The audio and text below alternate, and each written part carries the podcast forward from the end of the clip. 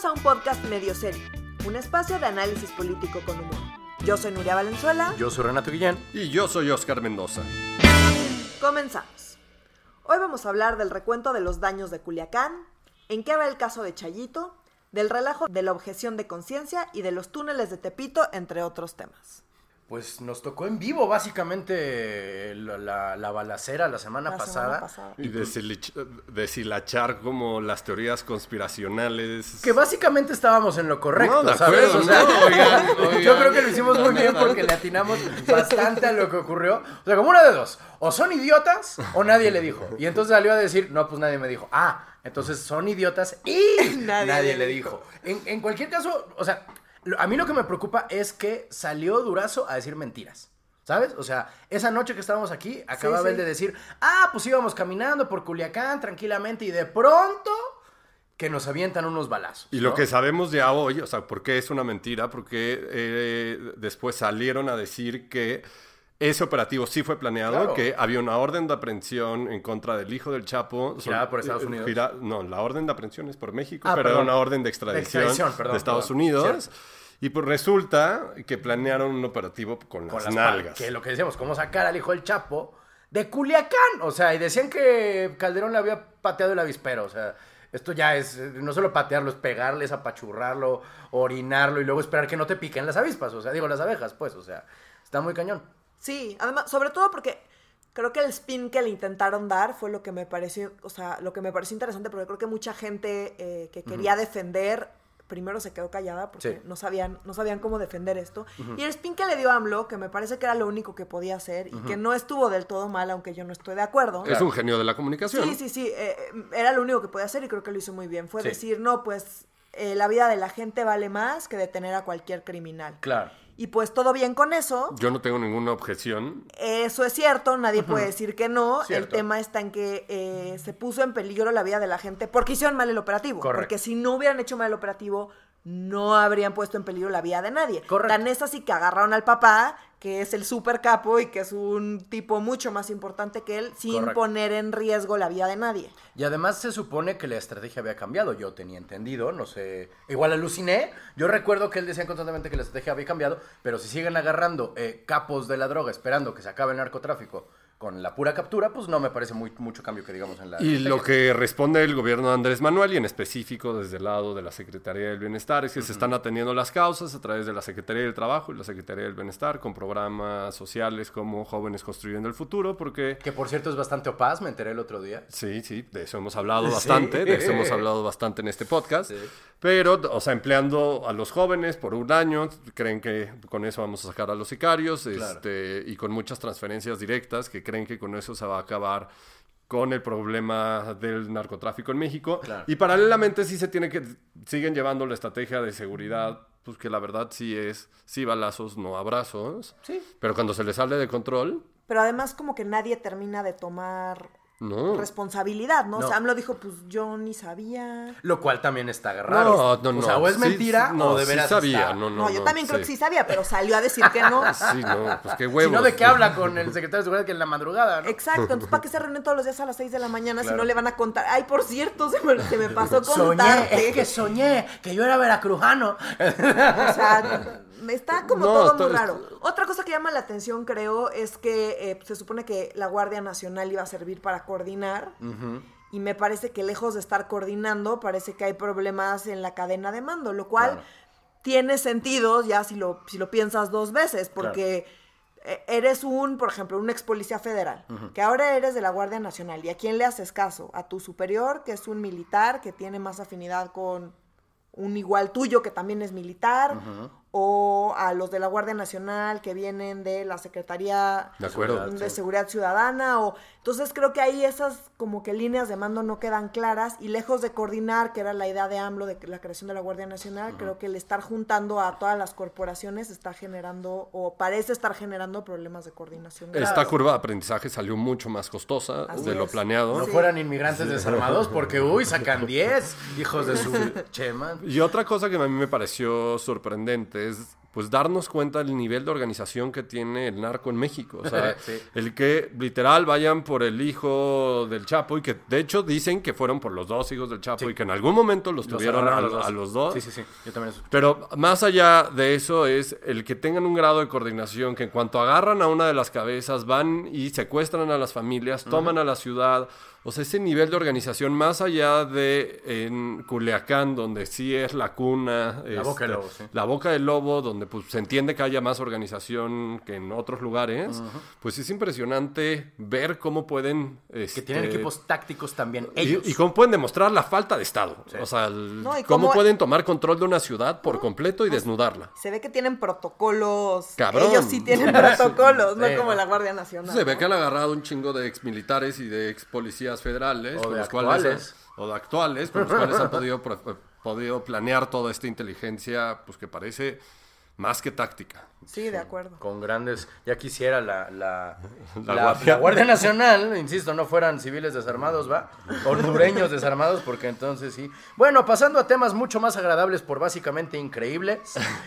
El proyecto del Tren Maya obtiene un premio internacional. O sea, no el Tren Maya, el proyecto del Tren Maya, ¿no? Si entiendo bien Pero, esto, ¿eh, ¿eso existe? es que no, es que ¿cómo rayos le das un premio? Algo que es proyecto ya, o sea, o, o, o es como decir, es un proyecto bien hecho, como decir qué bonita letra, pero no, no, no, no premian el contenido, ¿cierto? El premio se llama, lo tengo aquí anotado, ganó en la categoría de creación de valor y beneficios de los premios Oracle, proyecto del año, organizado durante el onceavo foro de liderazgo de infraestructura en América del Norte. Qué bueno que un proyecto mexicano se, se gane el proyecto de liderazgo de infraestructura en América del Norte, habla mucho peor de los otros dos componentes de América del Norte que bien de nosotros, ¿sabes? O sea, ¿qué rayos dejó de pasar en Canadá y en Estados Unidos para que haya un premio de infraestructura aquí? Eh, Yo creo, o sea, me estás dejando sin palabra. ¿Qué te puedo decir? Me gustaría dar un argumento. Una explicación. Pero no, puedo, güey, no puedo con lo que está sucediendo, pero pues qué bueno que obtuvimos un gran premio, este, que se reconoce el Tren Maya, pero verga. Sí. Tú, Nuria, por favor, dime que tienes un argumento porque yo no lo estoy logrando. No, pues me parece una manera muy baja y chafa de querer legitimar un proyecto. Pero quién sabe de eso, nada, nadie, o sea, como... Ah, bueno, sí, o sea, eso es cierto. O Ahora sea, dice, ¿dónde- el proyecto mexicano contendió con Porto Quebec, la agencia terminal de Canadá, no sé qué chingos, y Apara- Apalacha Storage Hub. O sea, le ganamos a un puerto que ya está construido y a unas cajas para contenedores. O sea, la- También sé. puede ser por el grado de inversión que va a implicar el Tren Maya. Ah, Pero pues, ya sabemos cuál es el grado de inversión. Pues van a ser miles de millones de pesos Ah, bueno, que pues seguro, que seguro no van a tener retorno de inversión. Hola Matilde. Todos digan hola. Hola Matilde, Yo sé, ella llora por el re- porque no va a haber retorno de inversión. es sí. que ella es blanca, entonces el retorno de inversión. Mamá Nuria se está tensando por esto, no, se va a hombre, editar. No pasa nada, es un bebé. Ojalá los, los, los políticos fueran tan. Yo creo que con eso puedo cerrar el tema del premio. O sea, mejor dicho que eso, no hay. No hay. Exacto. Ok. No hay. Matilde lo resumió. Eh, en otros temas, mucho más. Ah, hablando de mujeres eh, empoderadas y poderosas. Rosario Barria de Piedra. ah, no, Rosario No, Robles, Rosario perdóname. Robles. Me confundí No, de Chayo, no. disculpen ustedes. Es que no viniste cuando que no terminamos de decidir en que había quedado nuestra apuesta fallida por todos Ah, sí, sobre sí, la Tenemos una caja de gancitos con etiquetado alto en sodio, alto en azúcares, alto en gordos. Ah, Pero bueno, esta semana eh, un juez de control ratificó la prisión preventiva para Chayito Robles. En otras palabras, se queda en el voto en lo que sigue, en lo que sigue su proceso. La explicación fue muy sencilla. El juez dijo que se mantiene la prisión preventiva por tres razones, porque mintió eh, en todo este proceso de audiencias Chayito y Robles su- en su defensa. La primera mentira es sobre mintió en su domicilio, la segunda los motivos de su viaje a Costa Rica y la tercera sobre los ingresos de la exfuncionaria federal. ¿Cómo que mintió en su domicilio? Espérame, espérame. ¿No vive donde dice que vivía o Ajá, dijo mentiras? no, no, no, no dice, o sea, como metió otra dirección que Ah. no es en realidad la dirección pública. Ok. Pero más allá de eso, creo que esto sí es una medida excesiva, pero el juez lo justifica ante todo que Ro- Chayito Robles es un alto riesgo, de, representa un alto riesgo de que se dé a la fuga. Ah. Y en vista de que este gobierno le cuesta trabajo trabajo agarrar, y todos los gobiernos, no solo el de Andrés Manuel, le, le, cuesta trabajo agarrar a todos los que quiere perseguir en contra de la corrupción. Nada más veamos a Lozano. Claro. Pues que le está pasando muy bien, donde quiera que esté. Sí, César Duarte, el de Chihuahua y muchos otros que la siguen pasando poca madre. Y adicionalmente hoy pues, la unidad terrorista de inteligencia financiera. Oh, es que sí es. es que sí es no es terrorista, o sea, es este, en todo caso. Güey, cuidado con lo que dices que te van a. Después te ni pago impuestos, no me pueden hacer nada. Pero, güey, la UIF con Santiago Nieto hoy declaró este, que están terminando de armar otra gran denuncia en contra de Chayito Robles, que no tiene que ver con la estafa maestra, sino cuando Rosario Robles era secretaria de la SEDATU. Ok porque durante su administración se vendieron 1.700 hectáreas en San Quintín, Baja California. Ah, caray. Y resulta que, pues como buenos secretarios de Estado, que esta historia nunca la hemos escuchado, pues en vez de venderlo al precio real, pues decían rematar a 61.4 millones de pesos en vez de 1.240 ah. millones de pesos, que es lo que realmente valía. Una ganga. Una ganga. O sea, yo no tengo ni una décima parte de eso, pero... O sea, como si lo tuvieras y dirías Shingesu. Pues sí. ¿En qué parte? ¿En dónde? ¿En, San Quintín? San Quintín, Baja California, frente al mar. Ah, o sea, como todo okay, gusto, donde hacen esos resorts bien fifís, con clubs de golf y todo ese Location, pedo. location, location, dirían los gringos. Pues bueno, entonces el tema de Rosario Robles y, y todos sus, sus, temas nos va a seguir dando, dando de qué hablar por muchas pues, semanas más. No hay muchas novedades, los argumentos fueron los mismos de la primera vuelta y ella se vuelve a quejar de que el juez no está haciendo justo porque es el sobrino de, Dolores Padierna. ¿Todavía sigue con ese argumento? Sí, sobrino de Dolores Padierna, que por cierto sigue casado con el rey de las ligas, con este Bejarano, no, se nos olvide. No, claro. Ay, porque no tengo una liga. El rey de las ligas, Sí. qué horror, qué título tan horrible. Oigan, eh, hubo esta semana en redes mucho, mucho... Eh, es que sí es entre desinformación y entre que no. Yo creo que también es desinformación, pero por otro lado se lo ganaron a pulso acerca de la objeción de conciencia, ¿no? Yo leí varios titulares. Ah, perdón, no habíamos terminado con Rosario No, no, no. Ah, ok, ok, perfecto. Qué bueno que ya terminamos con Rosario Robles. Este, yo leí varios tweets y varios titulares, de hecho, incluso varias cabezas, que decían que se había aprobado una ley que permitía a los médicos no atender a la población LGBT. En Nuevo León. En Nuevo León. Y luego se lo alguien a decir, no, esto no es contra el LGBT, es contra los abortos. Como si un grupo vulnerable fuera más vulnerable que otro y por algo no estuviera mal hacerlo, ¿sabes? y aquí la pregunta que yo le quisiera hacer a Nuria, porque este es un tema que ha salido en distintas ocasiones a nivel local y a nivel federal. ¿Los mochos están ganando la pelea en Nuevo León o no? Ok, em, es un poco más todo tiene un poco de razón y todo tiene un poco de mentira. Entonces, Está aprendiendo de Andrés Manuel. o sea, como vean la vagueza de su respuesta. creo que sí hay un problema de conceptualización y creo que parte de la confusión se debió a que el CONAPRED sacó un comunicado bastante confuso eh, que dio a entender esto, ¿no? Entonces sí, efectivamente muchos, muchos periódicos eh, lo expusieron como que, ay, esto va en contra de los derechos de las personas homosexuales y y es un tema discriminatorio. No, en parte sí. No. No, sí. No, les voy a explicar por qué. Ahí va la explicación. A ver. Esto no tiene nada que ver con lo que yo crea. ¿no? Yo creo, o sea, por encima de todas las cosas, y es muy criticable por muchos, pero eso es lo que yo creo y que no importa, es que las libertades están por encima de cualquier cosa. Ok. Entonces, dado que yo creo eso, yo personalmente creo en la libertad de las mujeres a decidir sobre su cuerpo. Ok también creo en la libertad de cualquier persona de decidir sobre sus acciones. Sobre su sexualidad, lo que se sobre, sobre, su sexualidad y sobre sus acciones en general. Okay. Entonces, si nos vamos al otro, al otro extremo, o sea, si en un extremo está la gente pro aborto y en el otro extremo está la gente pro vida, eh, también creo en la libertad de alguien que cree profundamente que el aborto es asesinato. Ok eh, que pueda vivir creyendo eso sin violar sus creencias. Ok. Y esto es lo que tiene que ver con objeción de conciencia. No tiene que ver con el grupo al que atiende el médico, tiene que ver con el médico mismo. Ok. Entonces, si yo como, si yo como médico, si yo como, ni siquiera como médico, si yo como persona creo que el aborto es asesinato, me gustaría poder Tener la opción. Tener la opción de no cometer algo que desde mi, mi, concepción es asesinato. ojo, ojo. No, sí, déjeme. todavía no Dame dos. Pues la objeción de conciencia, a lo que voy es, viene a en realidad se remite eh, a la Segunda Guerra Mundial. ¿Qué fue lo que pasó?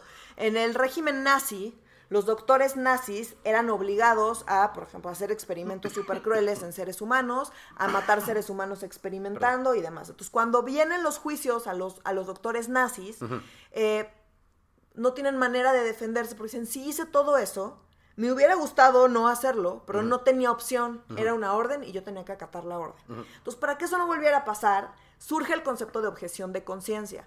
Entonces, depende en qué tema lo veas, es como lo, cómo lo concibe la gente. Si lo ves en el aborto, de, ay, sí, los, los antiabortistas lo están intentando hacer, pero si lo ves en experimentación con humanos cruel, entonces ya no suena tan mal. A lo que voy es, tú que concibes que está bien y que está mal, es algo súper personal.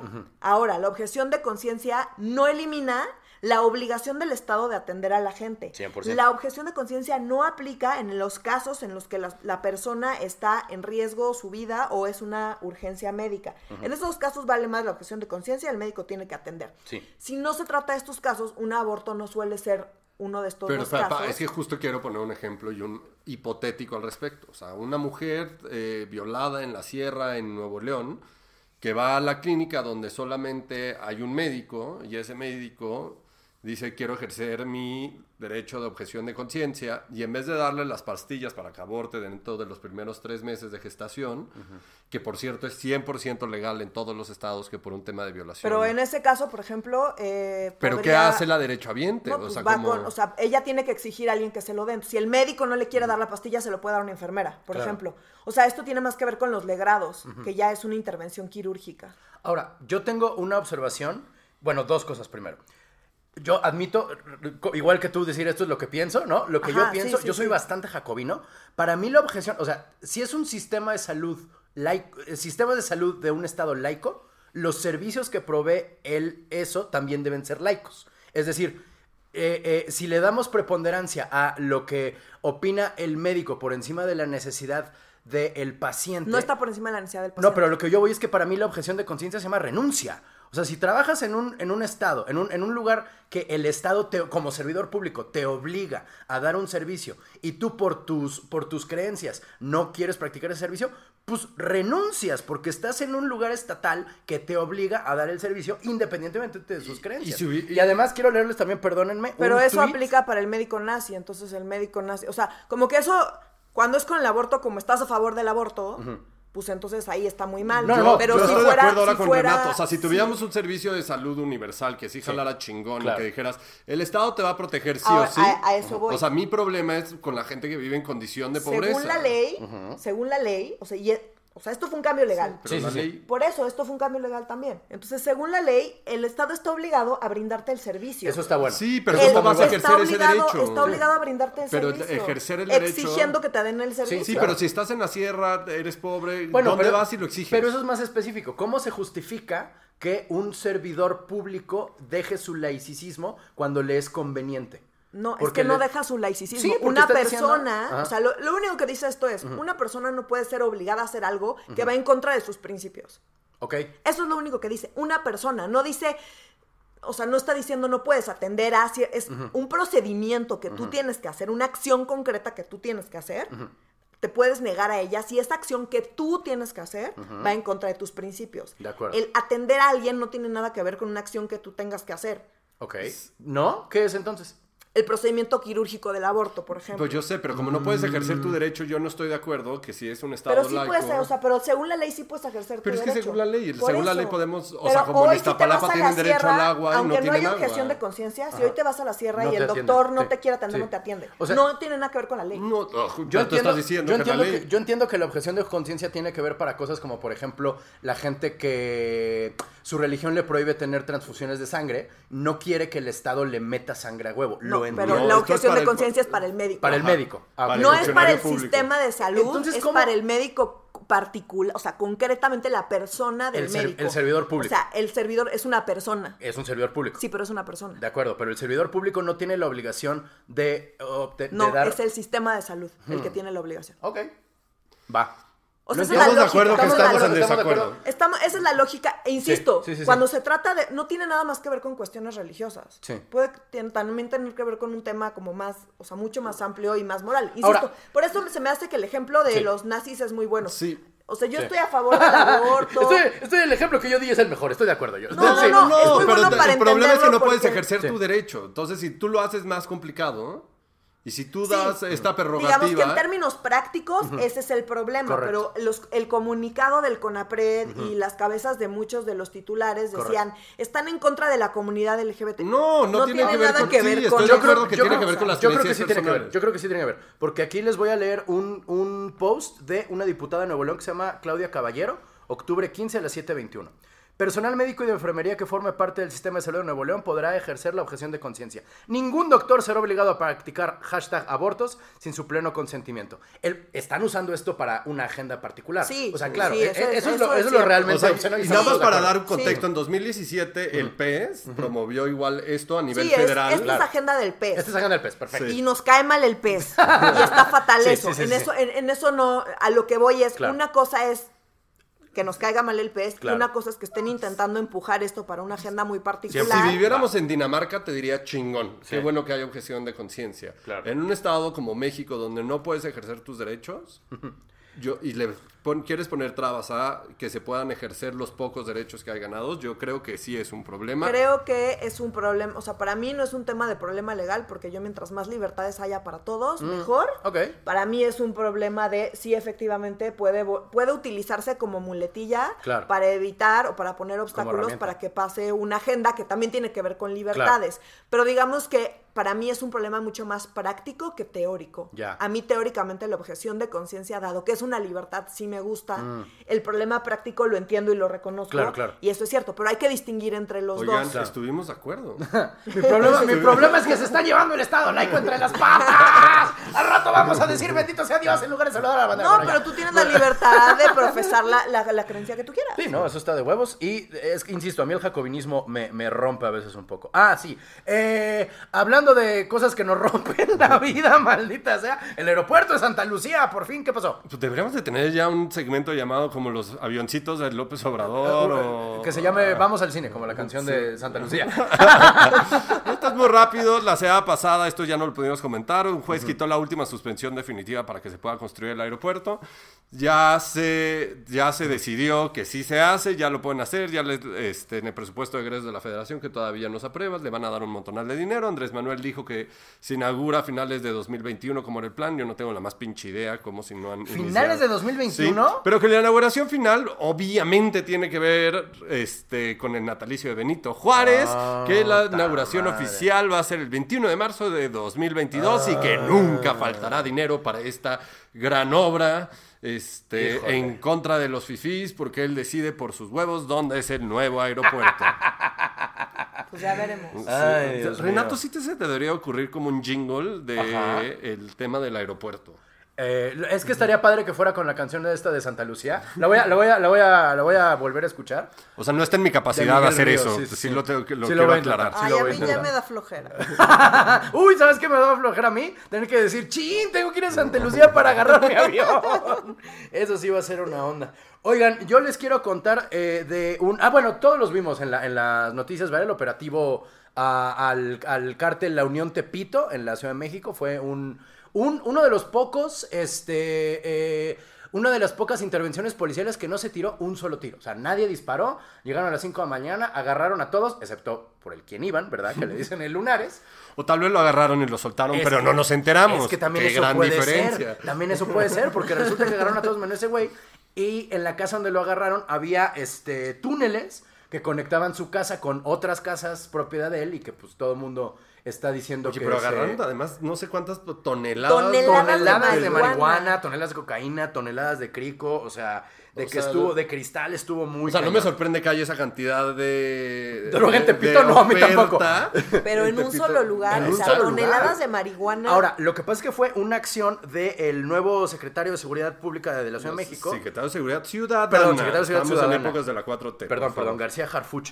Este, este cuate le tenía ya desde cuándo el ojo bien metido al cártel Tepito, al cártel La Unión Tepito. Y es que, o sea, lo conozco, es que es paisano, o sea, es que él también es guaba- gua- guayabo o como es cuernavacense, pues. Omar García Harfush. Omar García Harfuch, correcto. Él es hijo de, Gar- de Javier García Paniagua, que era jefe de la policía en la época de Carlos Salinas y Camacho Solís, ¿se acuerdan? Nieto de Marcelino García Barragán. ¿Quién era Marcelino García Barragán? ¿Se acuerdan? ¿No? Era el secretario de Defensa Nacional en 1968.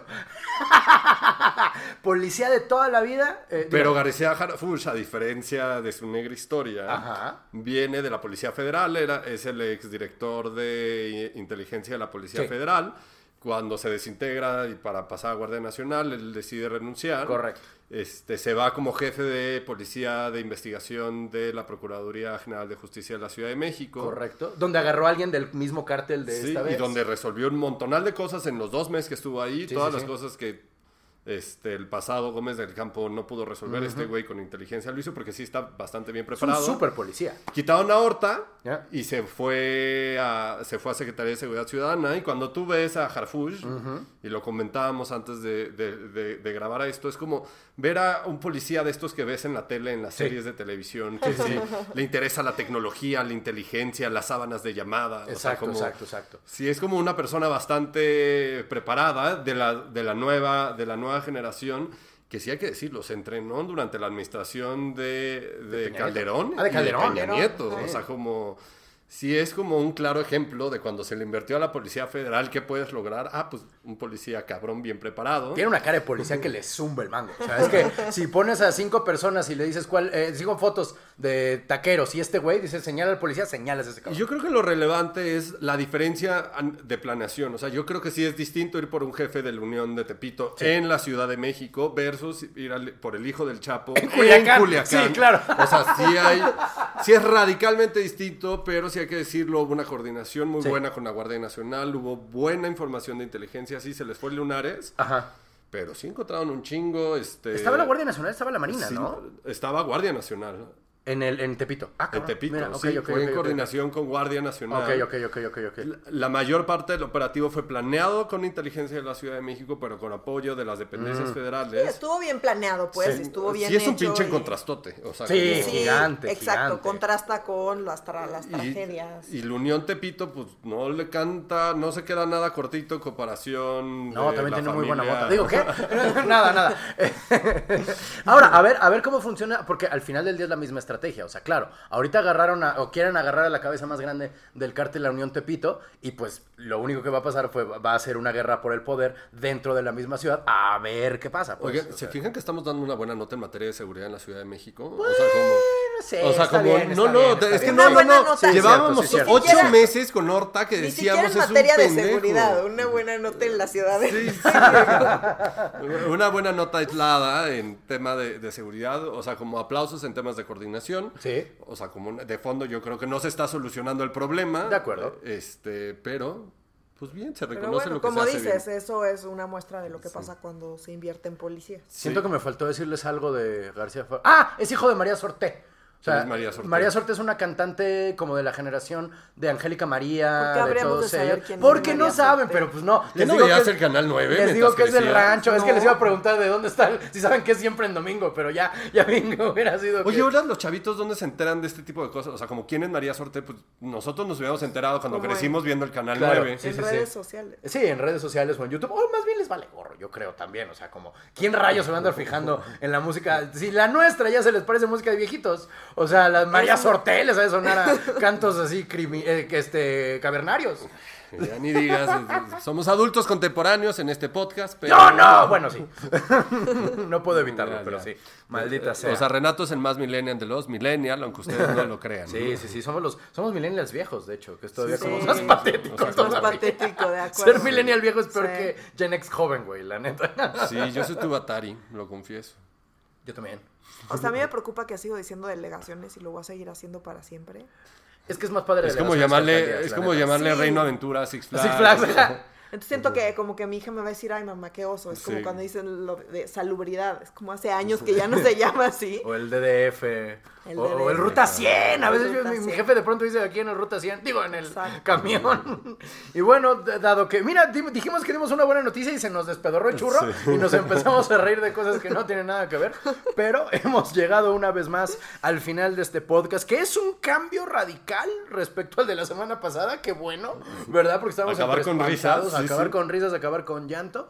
Este, por favor, ya saben todo lo que tenemos que hacer. Este, se, eh, eh, eh, inscriban, suscríbanse, síganos en redes sociales, pícanle a la campanita si lo están viendo en YouTube. Ah, no, no estamos en YouTube, ¿verdad? Bueno, entonces no, No, no le piquen a la campanita entonces porque están alucinando. Síganos en Twitter, Ah, en cierto. arroba medio guion bajo serio. Eh, y en Facebook, arroba medio serio MX. Perfecto, entonces nos vemos a la próxima semana. Yo soy Renato Guillén. Yo soy Nuria Valenzuela. Y yo soy Oscar Mendoza. Adiós.